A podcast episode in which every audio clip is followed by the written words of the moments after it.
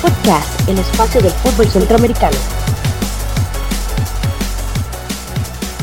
Muy buenas amigas y amigos de Podcast del espacio del fútbol centroamericano. Estamos en el episodio 3 eh, de nuevo con ustedes para llevarles muchos temas importantes en el acontecer futbolístico de nuestra región. Con nosotros el día de hoy nos acompaña Jonathan Corrales. Hola, hola a todos, muy buenas. Recuerden que Jonathan lo pueden seguir en Twitter en la cuenta arroba taco de jara. Y mi nombre es José Gregorio Soro, mi cuenta en Twitter es arroba jaguardp. El día de hoy tendremos muchos temas muy importantes, los cuales ustedes pueden compartir en Facebook, debatir, darnos ideas, opiniones sobre lo que se esté conversando el día de hoy. Recuerden seguir la cuenta Foodcast CR en Facebook. Así es, bueno, el día de hoy vamos a tener una interesantísima edición de Footcast. Vamos a hablar primero sobre la participación de los equipos en las semifinales de la Liga de CONCACAF Además, vamos a tocar un poquito el tema de los resultados que se dieron en la jornada anterior en las principales ligas de Centroamérica.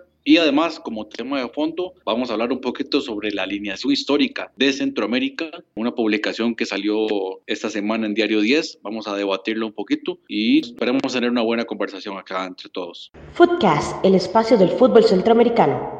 Bueno, y en esta sección vamos a comentar los resultados que se han dado en el fin de semana en, las diferentes jornadas de las ligas en los países de Centroamérica. Iniciaremos con la Liga Nacional en Guatemala, donde en los principales partidos el Petapa empató uno por uno contra el Sanarate FC y con ese resultado pierde la posición de privilegio en la tabla de posiciones. El Municipal ganó 2 a 1 contra el Malacateco. El Antigua empató a 0 con el Comunicaciones y en el resultado más importante el Guastatoya ganó 3 a 0 al Chelajú, con lo cual Guastatoya logra alcanzar la primera posición con 18 puntos tras 10 jornadas realizadas. El Petapa se queda en segundo lugar, el Municipal en tercer lugar con 18 puntos, pero por gol diferencia el Petapa se mantiene en segunda posición, el Chelajú con la derrota está en la cuarta posición con 15 y en los otros dos puestos de clasificación el Malacateco con 14 y Antigua con el empate ante el Comunicaciones logra llegar a 14 puntos y se mantiene en puesto de clasificación. Destacar ahí que el Comunicaciones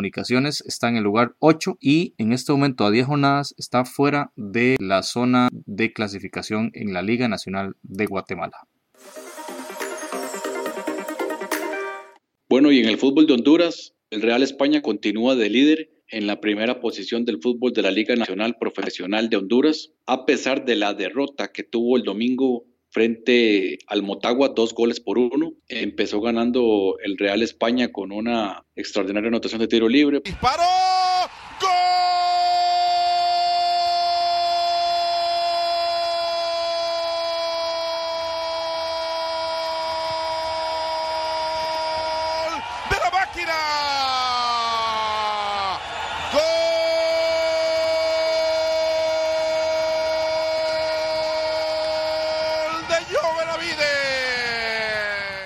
Posteriormente ya el Motagua en el segundo tiempo logró darle la vuelta al marcador y creo que en el partido de la jornada en el fútbol de Centroamérica, el Maratón logró la victoria tres goles por dos al Olimpia.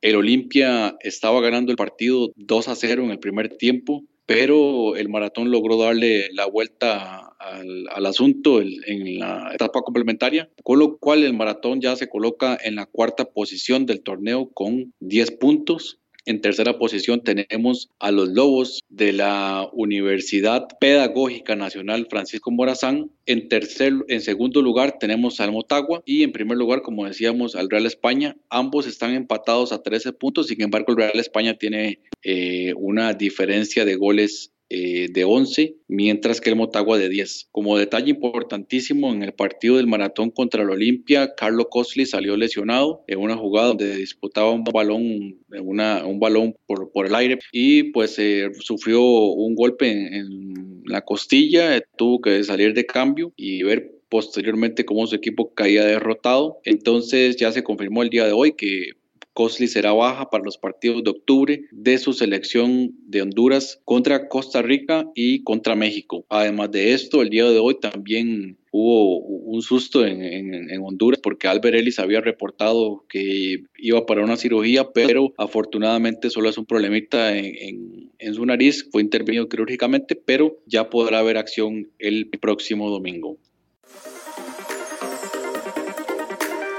En la Liga Panameña de Fútbol se dieron resultados interesantes y cambios en la tabla de posiciones, especialmente el Tauro que ganó de visita 0-2 frente al Club Atlético Independiente. Mientras tanto, el Plaza Amador empató de visita ante el Chorrillo 1 por 1 y el Árabe Unido, que es el otro equipo que está en la contienda de la CONCACAF League, empató a 0 en casa contra el San Francisco. Resulta interesante mencionar que en el episodio 2 del Footcast hablábamos de Plaza Amador y Árabe Unido empataron sus respectivos partidos en la liga y hablábamos de que podía ser una dosificación ante partidos muy importantes en la competición regional. Ahora en la misma línea, dos empates de los equipos que están en la contienda en la CONCACAF League. Luego los resultados, el Plaza Amador, a pesar del empate, se mantiene en el primer puesto con 20 puntos tras las 10 jornadas disputadas. El Ara Unido se mantiene también en la segunda posición y un menor gol diferencia, pero los mismos 20 puntos que logran tenerlo ahí en, en segundo puesto. El Tauro sí, con su victoria de visita, logra brincar a la tercera posición, llega a 17 puntos y el último puesto de clasificación de los cuatro primeros el Chorrillo FC que a pesar del empate llega y mantiene el puesto con 16 puntos.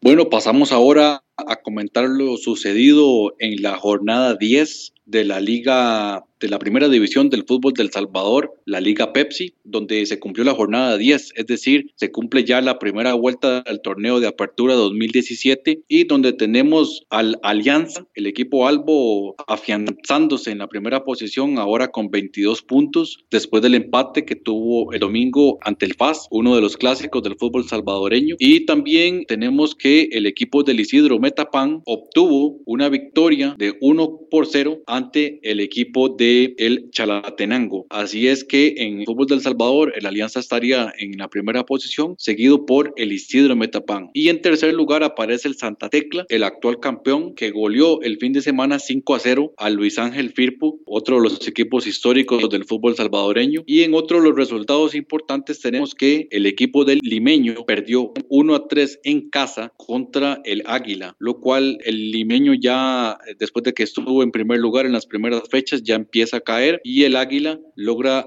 escalar una posición. Así están las cosas entonces en el fútbol del Salvador luego de haber disputado la primera vuelta. Bueno, en el Campeonato Nacional en Costa Rica, el Club Sport Herediano logró vencer 2 por 1 al Pérez Celedón en, de local de modo que logra mantener eh, el liderato de, en esta competición. El Deportivo Saprissa venció por la mínima al Guadalupe FC en un partido cargado de drama, en un domingo muy lluvioso y con un Guadalupe con un hombre menos. Saprissa logró la anotación en el último minuto de reposición, en minuto 93, con lo cual logra mantener esa distancia frente al Club Sport En el segundo lugar, el Deportivo Saprissa. El Municipal Iberia cae derrotado 1-4 ante el Municipal Grecia. La Universidad de Costa Rica perdió como local 0-2 contra el Santos de Guapiles, que llega con una motivación bastante importante al partido de vuelta de la semifinal de la CONCACAF League. Limón empató 2-2 contra Carmelita y Cartaginés empató 2-2 contra Liga Deportiva Alajuelense. Tras estos resultados, el Club Sport Herediano mantiene en nueve fechas la primera posición con 21 puntos. El Deportivo Saprissa llega a 19. Ambos equipos mantienen sus respectivas posiciones. Mientras tanto, la Liga Deportiva Alajuelense llega a 14 puntos, luego el empate ante Cartaginés y le arrebata el tercer puesto al Municipal de Pérez Celedón que bajó un puesto luego de su derrota ante el Club Sport. Lo interesante de este campeonato a la fecha 9 es que tanto Grecia, que es el quinto lugar, Santos de Guapiles y Limón están apenas separados por un punto del Pérez Celedón, que es el último de los clasificados, el cuarto lugar con 14. Pasamos ahora a repasar lo sucedido durante el fin de semana en la Liga Primera de Nicaragua, el torneo de apertura 2017, donde se dio un resultado inesperado en donde el Ocotal derrotó 4 a 3 al campeón Real Estelí, a pesar de las tres anotaciones, incluida un golcito ahí de Carlos Chavarría, jugador insignia del Real Estelí, cayó derrotado en Ocotal. Sin embargo, el Real Estelí mantiene la primera posición con una ventaja bastante importante ya de 6 puntos de su siguiente, eh, con 25 puntos del siguiente equipo en la, en la tabla de posiciones que es el Walter Ferretti, que sí no tuvo problemas para derrotar dos goles por uno al San Francisco, que de hecho es el colero en la tabla de posiciones. Se han cumplido ya entonces las 10 fechas de este campeonato, se cumple la primera vuelta, a falta así de que el Walter Ferretti pues cumpla dos partiditos ahí de reposición que quedaron pendientes debido a la liga con CACAF y entonces pues bueno, el Real Estelí a pesar de la derrota se mantiene en la primera posición y vamos a ver qué pasa. Footcast, el espacio del fútbol centroamericano.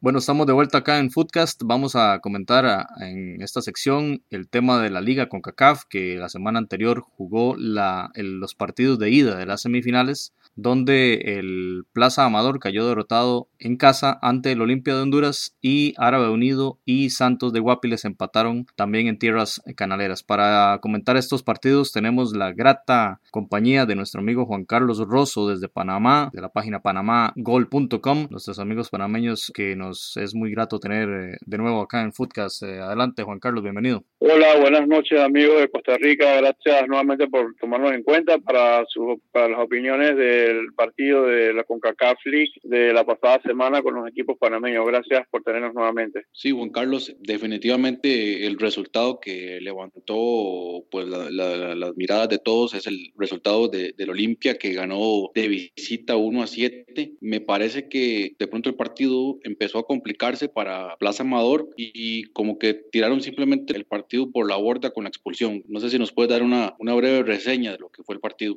Sí, bueno, la verdad es que fue un resultado muy inesperado. Sabemos que aquí en Panamá teníamos conocimiento de que Olimpia es uno de los equipos históricos del fútbol centroamericano. De hecho, hasta los mismos comentaristas lo decían porque varios panameños ah, en, en pasar la historia han jugado en el Olimpia el caso de Donaldo González y el arquero James, que, que fueron que fueron porteros de la selección nacional eh, hace muchos años. Y bueno, o sea, este fue súper fue súper raro por el por cómo se cómo, cómo aconteció el partido. Plaza Amador trató de, proponer, pero desde el minuto 11 que metieron el gol, el equipo se cayó moralmente por alguna razón, tal vez por la falta de, experiencia, por estar en este tipo de instancias en un torneo internacional y, y bueno, permitieron esa cantidad de goles que la verdad es que la, la fanaticada panameña como tal eh, sí estaba bien molesta y, periodistas polémicos empezaron a satanizar el tema diciendo que, que así era la realidad del fútbol panameño y que echábamos 30 años para atrás. La derrota fue realmente dolorosa, pero en nuestra opinión muy personal eh, pensamos que no es la realidad del fútbol panameño y, y en las últimas eliminatorias se ha podido ver. De hecho, en, en las últimas, los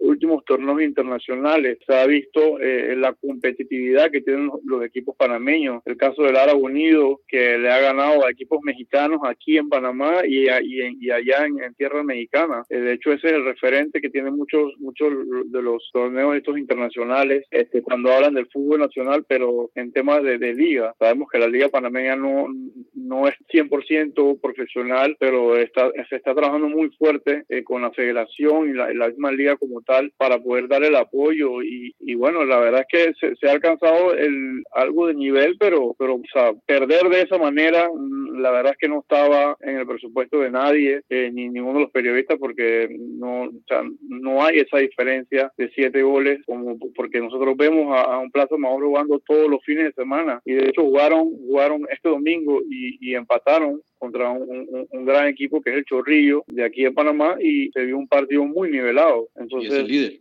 es el líder. Fue realmente raro ese resultado, pero bueno, a pasar la página realmente y digo, ya realmente las, posibilidades de clasificar son muy escasas y, bueno, sí, sí, seguir mirando hacia adelante porque así, así como el Plaza cayó en, en, años anteriores, bueno, en los inicios de los torneos, así caían los equipos panameños, eh, pero bueno, así, así, así es el fútbol, solo toca levantarse y seguir adelante. Eh, Juan Carlos, eh, yo quería consultarle, sin duda es un resultado, un golpe bastante fuerte para el equipo Plaza Amador y no tenemos la menor duda de todo el cisma que puede causar a nivel interno una situación como esta en una semifinal. Sin embargo, lo que es lo que salió en medios, especialmente hondureños, el diario 10, por ejemplo, publicó algo de una sospecha de amaño del partido, ¿verdad? Que nos expliques esto, luego los jugadores salen desmintiendo la situación. Quizás si nos puedes poner en contexto un poco más sobre esta situación que pasa el, el club Plaza Amador. Bueno, yo sinceramente pienso que ese comentario que soltó el profesor Gay Palacio seguramente lo soltó en, en un momento de, de rabia y de enojo, porque obviamente a nadie le gusta perder 7 a 1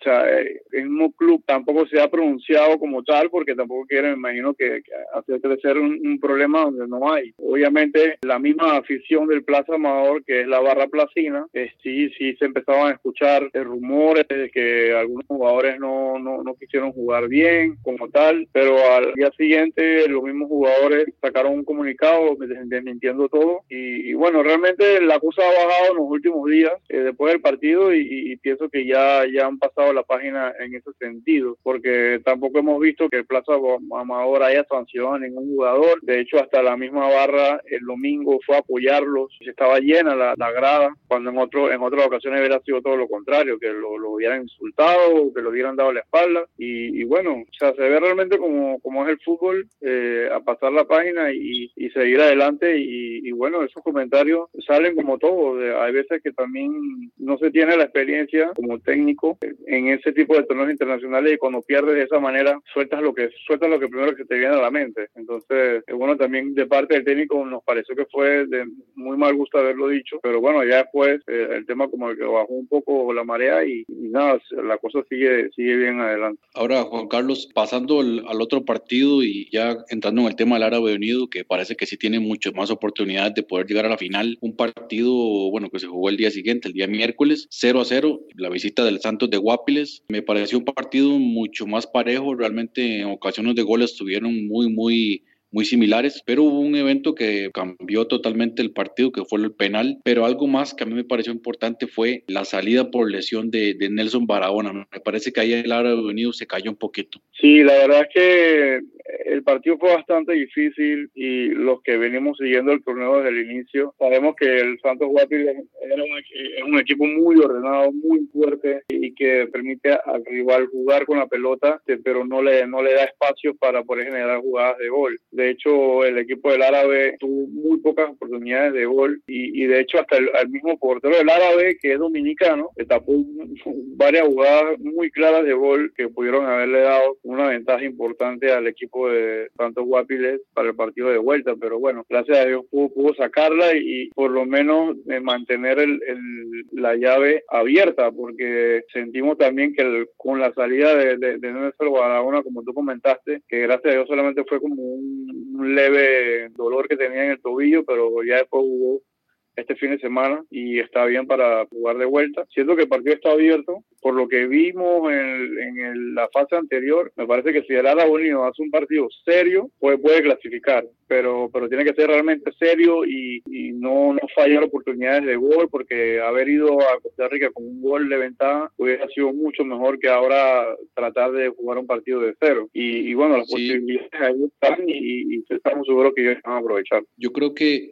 incluso el Árabe Unido podría ser mucho más peligroso de visita. Yo creo que, bueno, lo he visto ya en varias ocasiones, es un equipo ordenado y que a la contra puede llegar a ser peligroso. Te comento que aquí en Costa Rica la prensa ya está dando como favorita al Santos, sin embargo yo creo que también es un poquito del desconocimiento del rival, pero también hay algunos factores que juegan en contra, es por ejemplo el Santos, igual que el Árabe Unido, no está jugando en, el, en la casa realmente, y todos esos factores también abren la posibilidad de que el partido pueda ser abierto. No sé cuál es el sentir de la prensa ya y las expectativas que hay. Las expectativas son bastante altas, siempre y cuando, como te comento, el árabe juegue como ellos saben hacerlo y de visitante han hecho muy buenos partidos. Sabemos la calidad que tienen los, delanteros del equipo del árabe. Si se ponen serio y, meten las, las, posibilidades que tienen, estamos seguros que el partido va a ser positivo, pero obviamente también el técnico de, del equipo del Santos sabe que está jugando con el desespero del jugador panameño que, que de alguna u otra manera siempre se pierde la calma y, bueno, a veces es una de las debilidades del fútbol nacional de acá de Panamá, pues. Pero bueno, el, técnico colombiano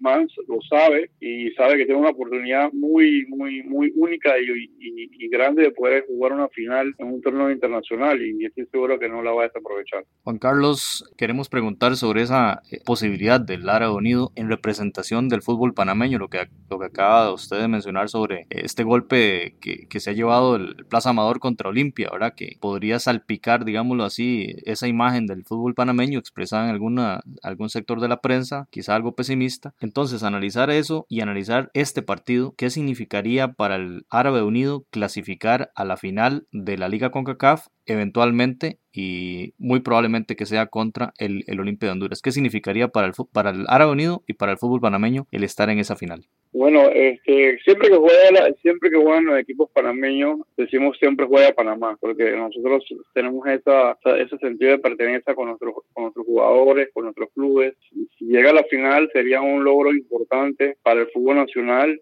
porque hay algunos periodistas que no le dan la importancia a este torneo. Nosotros, la verdad que le, le damos mucha importancia, porque son torneos que la CONCACAF han tenido que hacer para no tener que involucrar a, equipos mexicanos y, de, la MLS para poder que nuestro fútbol también tenga esa emoción de poder jugar una final o estar en instancias de semifinales. Porque si no, imagínense, o viendo a equipos mexicanos todo el tiempo campeones semifinales y la verdad es que ya, ya era aburrido. Y, yo estoy seguro que ellos lo notaron porque ya la gente no veía los partidos porque sabía que iba a ganar el equipo mexicano o sabía que iba a ganar el equipo de la MLS. Entonces siento que esta oportunidad sería muy buena para el, para fútbol panameño para seguir para seguir construyendo la historia de este, este equipo del Unido que es muy rica en, buenos resultados. Y, bueno y si Dios quiere si salen campeones imagínense sería fantástico Excelente, Juan Carlos. De verdad te agradecemos muchísimo la participación el día de hoy y como siempre, ojalá que, estemos ahí en contacto y estamos a la orden por cualquier cosa.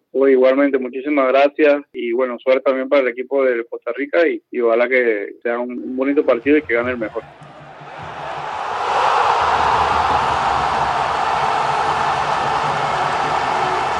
Podcast, el espacio del fútbol centroamericano. Bueno, muy bien, y tras una publicación de Diario 10 la semana anterior, donde sacaba el 11 histórico de futbolistas centroamericanos, fue una publicación bastante interesante con una recopilación de datos de los lectores de Diario, de Diario 10 de Honduras ante preguntas en Twitter y Facebook, que cuál, cuál sería el 11 ideal para Centroamérica en toda su historia y las personas respondieron en esas redes sociales y esta fue la alineación, la alineación que eligió la mayoría de personas. En el arco, Keylor Navas formando un 4-4-3, vamos con los defensas, lateral derecho nombraron a Cristian Gamboa, los dos centrales Minor Figueroa y Kendall Waston, el costarricense, y lateral izquierdo Mario Iván Guerrero de Honduras. En la media cancha, el Mágico González, salvadoreño, Amado el Lobo Guevara de Honduras y Walter el Pate Centeno de Costa Rica.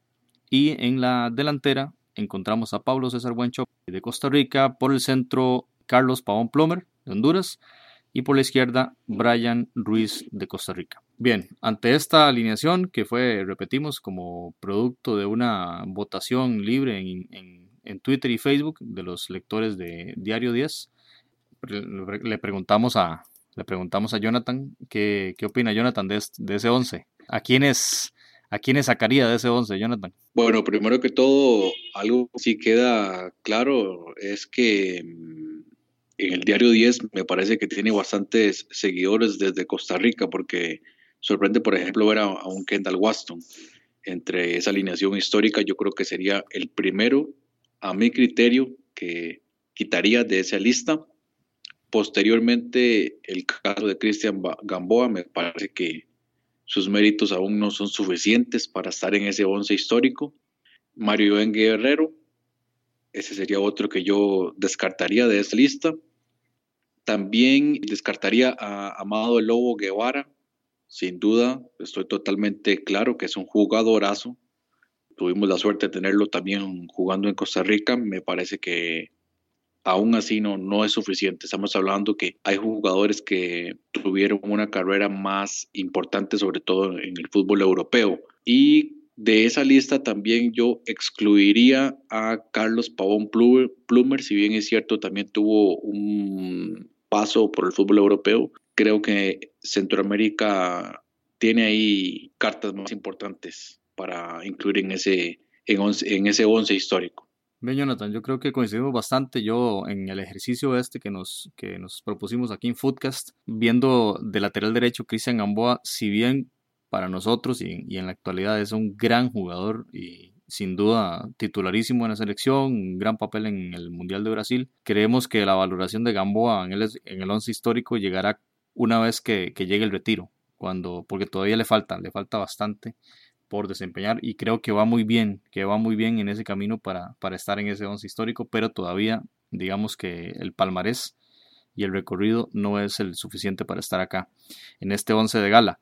Igual con Kendall Waston, que ni siquiera ha jugado, por ejemplo, en el Mundial de, de Brasil, él no fue, no fue convocado también lo, excluimos. Lo mismo de Mario Iván Guerrero por la lateral izquierda. En el centro del campo, Amado Guevara, con las mismas razones que usted dio, Jonathan. Y en el caso de Pavón Plomer, igual. Entonces ahí yo creo que compartimos. En ambos casos hemos excluido a cinco jugadores, tres defensores, un mediocampista y un delantero. Ahora bien, Jonathan, por favor díganos a quiénes vamos a meter entonces en lugar de estos cinco jugadores. Ok, bueno, yo algo que sí me, algo que sí voy a coincidir es con el planteamiento táctico. Las votaciones dieron un 4-3-3. Yo voy a mantener el 4-3-3 y sobre todo la razón por la cual eh, eh, mantengo el 4-3-3 es porque si algo ha tenido el fútbol centroamericano es una exquisita producción de jugadores en ataque. Los delanteros han sido realmente de primer nivel. Entonces, en la delantera voy a, em, como decía antes, voy a mantener a Pablo Guanchop. Me parece que ha sido un jugador realmente importante en la historia de, Costa Rica y de Centroamérica, un paso muy fructífero por el fútbol europeo, en donde vimos eh, desempeñando su fútbol eh, desde el fútbol de Inglaterra, el fútbol de España, en Argentina, y entonces pues eh, me parece que una carrera bastante buena también dos mundiales en donde también anotó. Entonces creo que merece estar ahí entre los, entre los más grandes de la historia del fútbol de Centroamérica.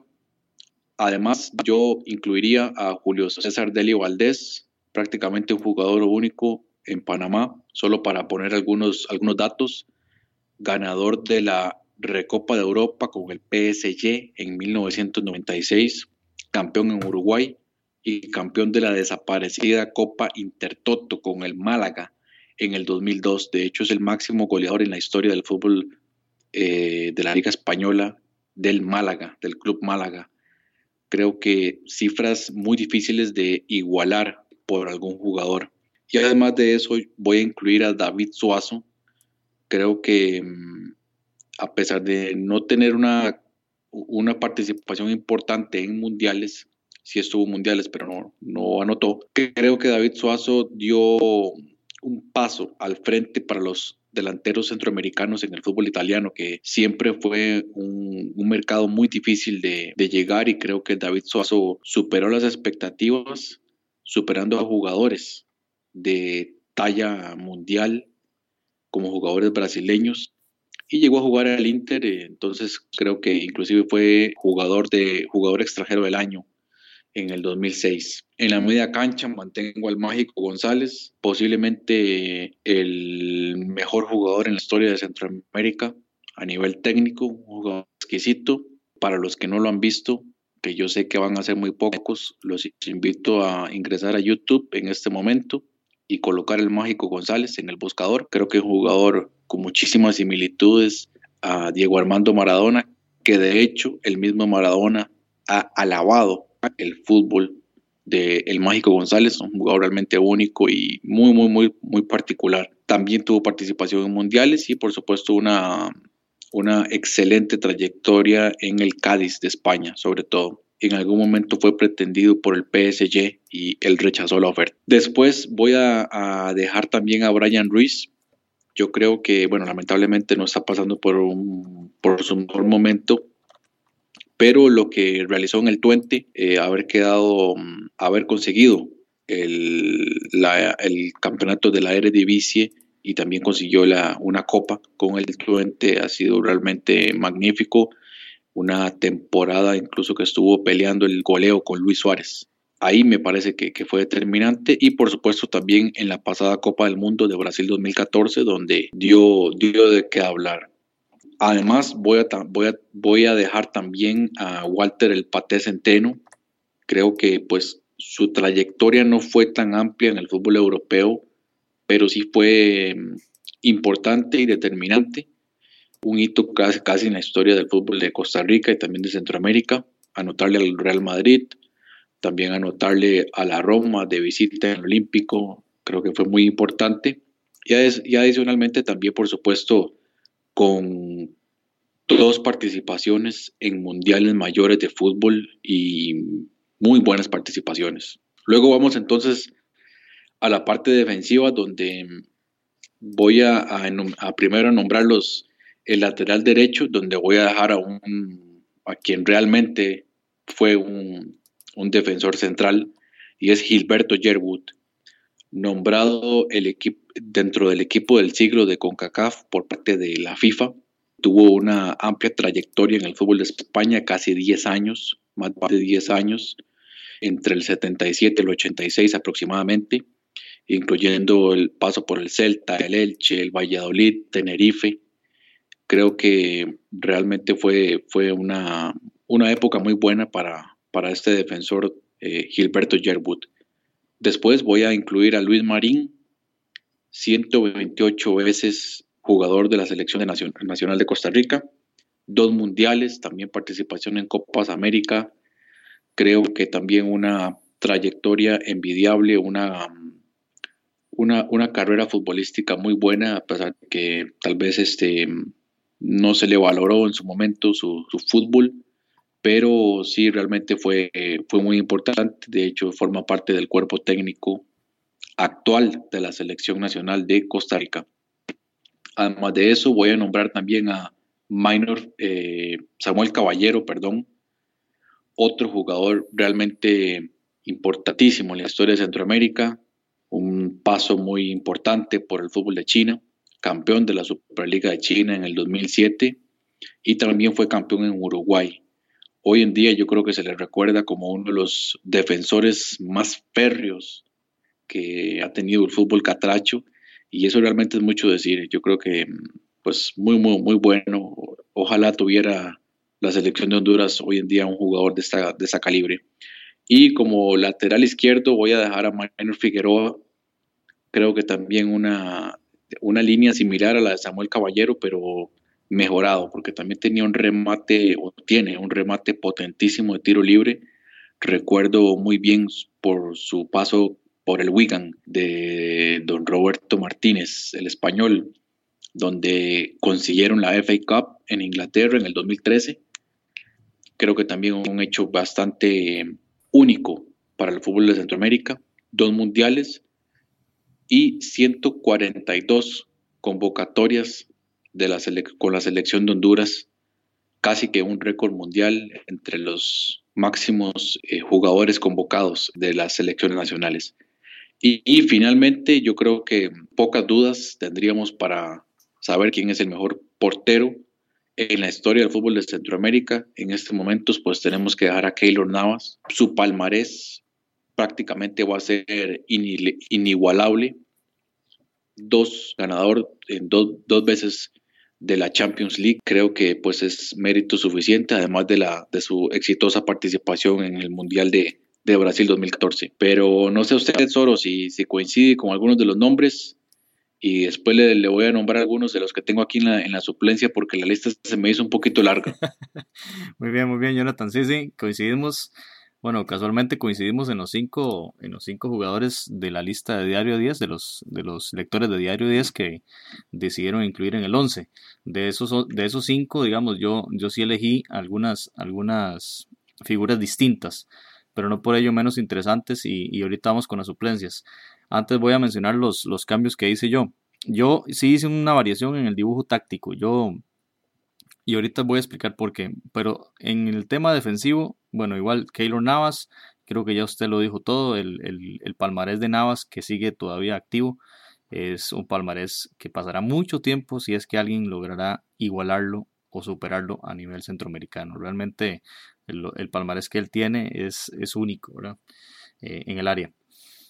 Y en el área con CACAF inclusive. Bueno, vamos con los centrales. Comparto el tema de Gilberto Yerwood, agregar al, tema que usted o la descripción que hiciste sobre Gilberto Yerwood, la participación en la Copa del Mundo en España en 1982, era el primer mundial de Honduras. Los resultados que obtiene, por ejemplo, el debut es contra la selección anfitriona, la selección de España, y, logran un empate. ¿eh?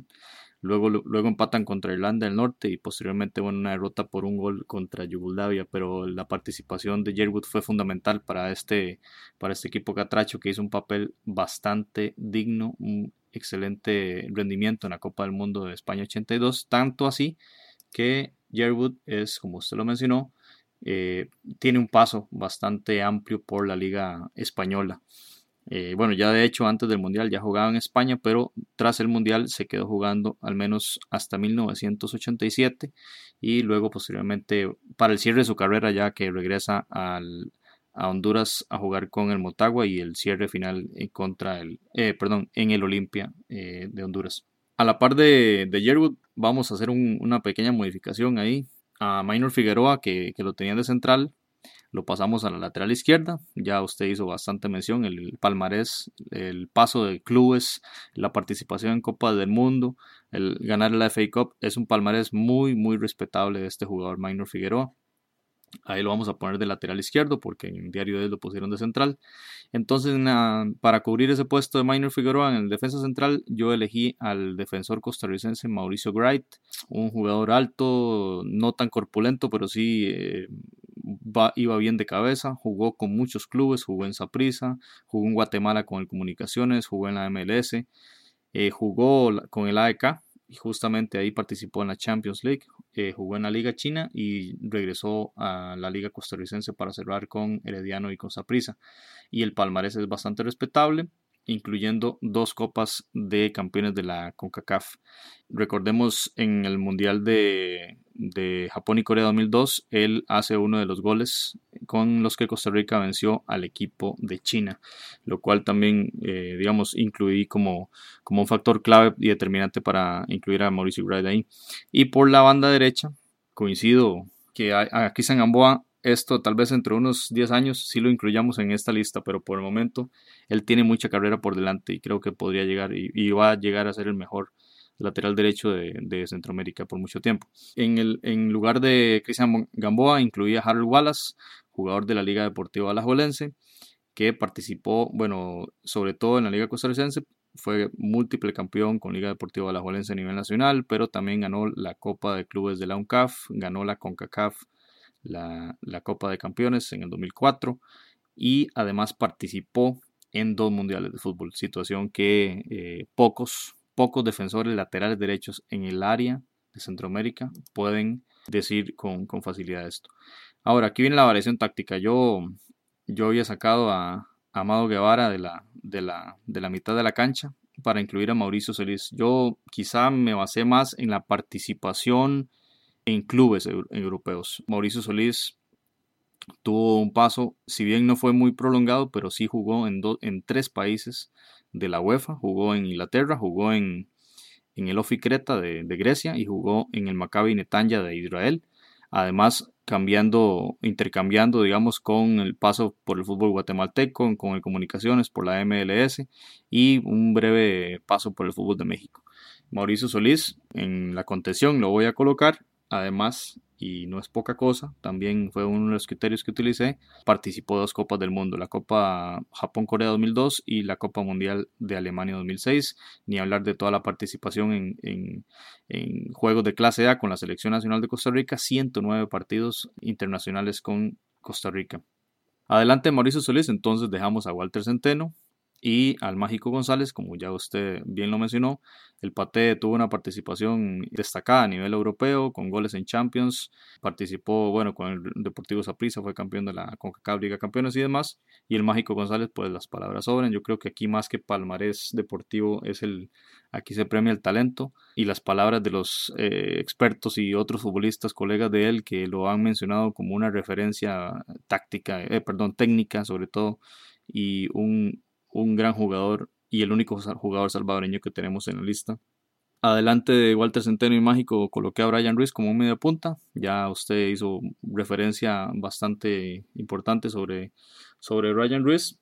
Y finalmente entonces en la delantera yo dejo a Pablo César Wanchop por todo lo que, lo que usted igual mencionó. Y incluyo, tras sacar a Carlos Pavón, que tiene todos mis respetos como delantero, un delantero temible incluso para, para todos los equipos de edad, incluyendo nosotros, los costarricenses. Realmente Pavón era un, gran delantero, sin embargo, yo lo voy a mandar a la suplencia, me adelanto con eso, y vamos a incluir, al igual que usted, a Julio César Deli Valdés. El paso, el paso en los clubes realmente admirable para un jugador panameño en los finales de los 80 y hasta el inicio de los 2000 jugar en la Liga Argentina, en Uruguay, en Italia, en Francia, en España, ganar, como usted dijo, la Copa la Recopa de, Europa con el Paris Saint Germain, realmente es un, un, currículum pocas veces comparable cualquier jugador de Centroamérica con el de Julio César Deli Valdés, además de hablar que luego él tomó las riendas también como, como entrenador, ¿verdad? Lo cual también es, es admirable. Pues ahí entonces, Jonathan, esa es mi, mi alineación.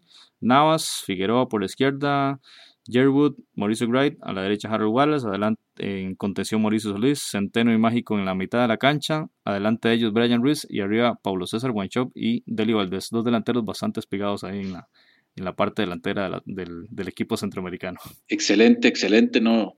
Yo creo que, que sí, una, una alineación, bueno, coincidimos en muchos aspectos y está bueno que haya también puesto algunos otros, algunas otras variantes a ese once inicial Ahora bien, vamos a hablar un poco de los suplentes, porque estamos dejando mucha gente por fuera, pero hay que recordar muy bien, como decía una, frase muy, muy famosa de Isaac, Newton, que si habían llegado tan altos es porque, si habían llegado tan alto, es porque estaban sentados sobre los hombros de gigantes.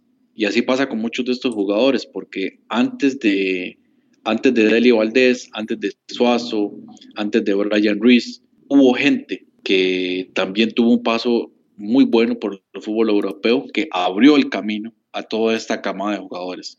Entonces, por ejemplo, Keylor Navas no hubiera llegado al fútbol español de no haber sido por el señor Luis Gabelo Conejo.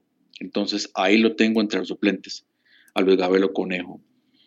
También tengo, por ejemplo, a, a José La Coneja Cardona, con una extraordinaria carrera en el Atlético de Madrid, aproximadamente 105 partidos, campeón de liga y también Copa del Rey.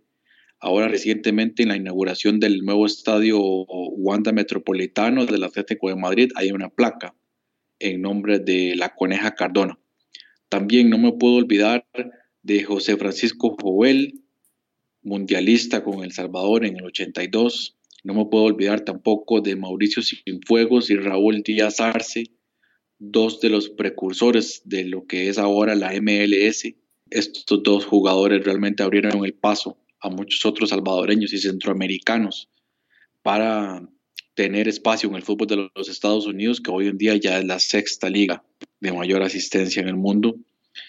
Y también, bueno, voy a...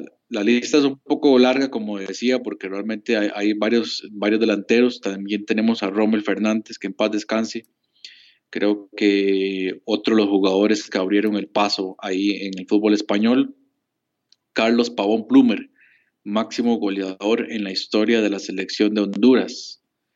Bajo esa misma línea también el Pescadito Ruiz, máximo goleador en eliminatorias de la, para el Mundial de la FIFA, aunque lamentablemente no pudo jugar ninguno. Rolando Fonseca, máximo goleador en la historia de la selección de Costa Rica. Amado el Lobo Guevara, más de, 130 y, más de 130 partidos con la selección de Honduras. Y bueno, mejor no sigo hablando porque si no nos da, nos da año nuevo. Bueno, muy bien. Yo también, Jonathan, yo, yo hice una banca, van a tener que alargarla un poco porque yo, yo incluí ocho jugadores. Compartimos el tema del portero, yo incluía a Luis Gabelo Conejo. Realmente sin, sin Gabelo Conejo no existiría Keylor Navas en el Real Madrid, así es, es un hecho por los contactos que él hizo con el, en su momento con el Albacete y, además porque abrió camino en la Copa del Mundo de Italia 90 Gabelo fue importantísimo para que Costa Rica lograse el pase a octavos de final con unas actuaciones increíbles contra, contra Escocia y contra, y contra Suecia, contra Brasil igual, y logró evitar una, una goleada. En la defensa vamos a poner ahí a Samuel Caballero, ya usted hizo una, una explicación bastante detallada sobre el paso de este férreo defensa, excelente jugador hondureño.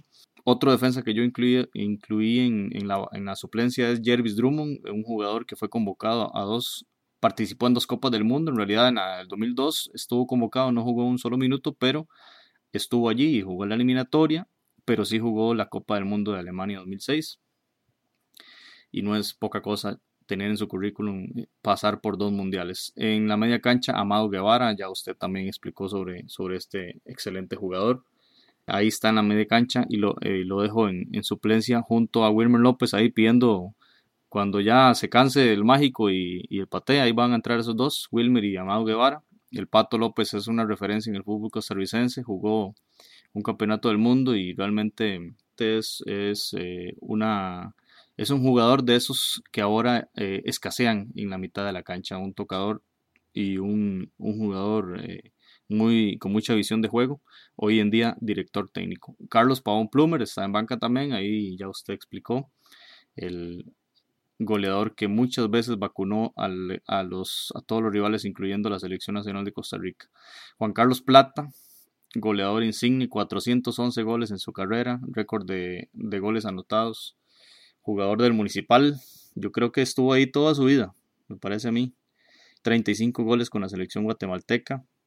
Lastimosamente no pudo lograr jugar un, un, campeonato del mundo, pero estuvo mucho tiempo como goleador, el goleador mundial en activo en primera división, según la Federación Internacional de Historia y Estadística del Fútbol. Y bueno, yo para, para cerrar, hago mención ahí en banca va a estar Alejandro Morera Soto, delantero costarricense en los años, en los años 30. Él jugó para la Liga Deportiva Alajuelense, es un jugador, una leyenda de este club, tan así que ese es el nombre del estadio del Liga Deportiva Alajuelense. Tuvo un paso por Cuba, eh, regresó a Costa Rica y luego hizo carrera en España, donde participó desde 1933 a 1935 con el Fútbol Club Barcelona. No, no podía dejar pasar la oportunidad de incluir a este jugador eh, en esta lista, a pesar de que nunca lo vimos jugar eh, y que pocas referencias o tenemos sobre él. El, el, currículum habla por sí solo y el paso por un club tan grande en, en Europa creo que es suficiente como para, para estar acá al igual que Keylor Navas ya lo hace hoy y con mucho más éxito y, con más y con muchos campeonatos en su haber. Entonces, así está el, tema. Creo que ha sido un, ejercicio interesante para valorar estas, estas etapas históricas de los diferentes jugadores, las diferentes selecciones. Sin duda, en 10 años esto podrá variar mucho, pero este, realmente es admirable como un periódico como el hondureño Diario 10, que de hecho lo reconozco como una, referencia a nivel centroamericano, pone a la gente a, pensar, a recordar y a votar, ¿verdad? Para que elijan a su once histórico, de modo que bastante interesante y obviamente esto tiene totalmente una implicación subjetiva, cada uno tendrá sus gustos, sus preferencias por diferentes jugadores y clubes y, selecciones y, pues este fue un, ejercicio bonito. No sé, Jonathan, si tenés alguna otra reflexión. Y ojo que estamos dejando por fuera, por ejemplo, a Jaime La Chirona Rodríguez, defensor del Salvador en el Mundial del 82. Estamos dejando por fuera a Ronald Gómez. Dos mundiales mayores, en los dos anotó. Eh, anotó también el Mundial de Clubes, donde fue tercer lugar. Cristian Bolaños tiene también dos mundiales mayores, un mundial de clubes. Eh, segundo jugador centroamericano con más partidos en competición europea estamos dejando también por fuera ahí a Juan Callazo, a Wilson Palacios con el Tottenham. Usted sabe que ahí solo, solo cracks en el Tottenham. Creo en, ese aspecto que cuando, cuando vengan estas nuevas generaciones y digan que van a tener una carrera exitosa, primero van a tener que fijarse en estos y superar lo que estos han hecho. Y ahora sí, hablemos de, de qué es realmente de, ser un jugador de primer nivel. Excelente. Eh, invitamos a los oyentes también a que participen en, en el Facebook de Foodcast. Pueden buscarnos en Foodcast CR y poder comentar cuáles jugadores creen ustedes que deben ser eh, excluidos de esa lista de Diario 10 y cuáles jugadores deberán eh, entrar en la titular e inclusive estar en banca ahí como lo hicimos el ejercicio ahora nosotros. Este, muchas gracias por escuchar este episodio 3 de Foodcast.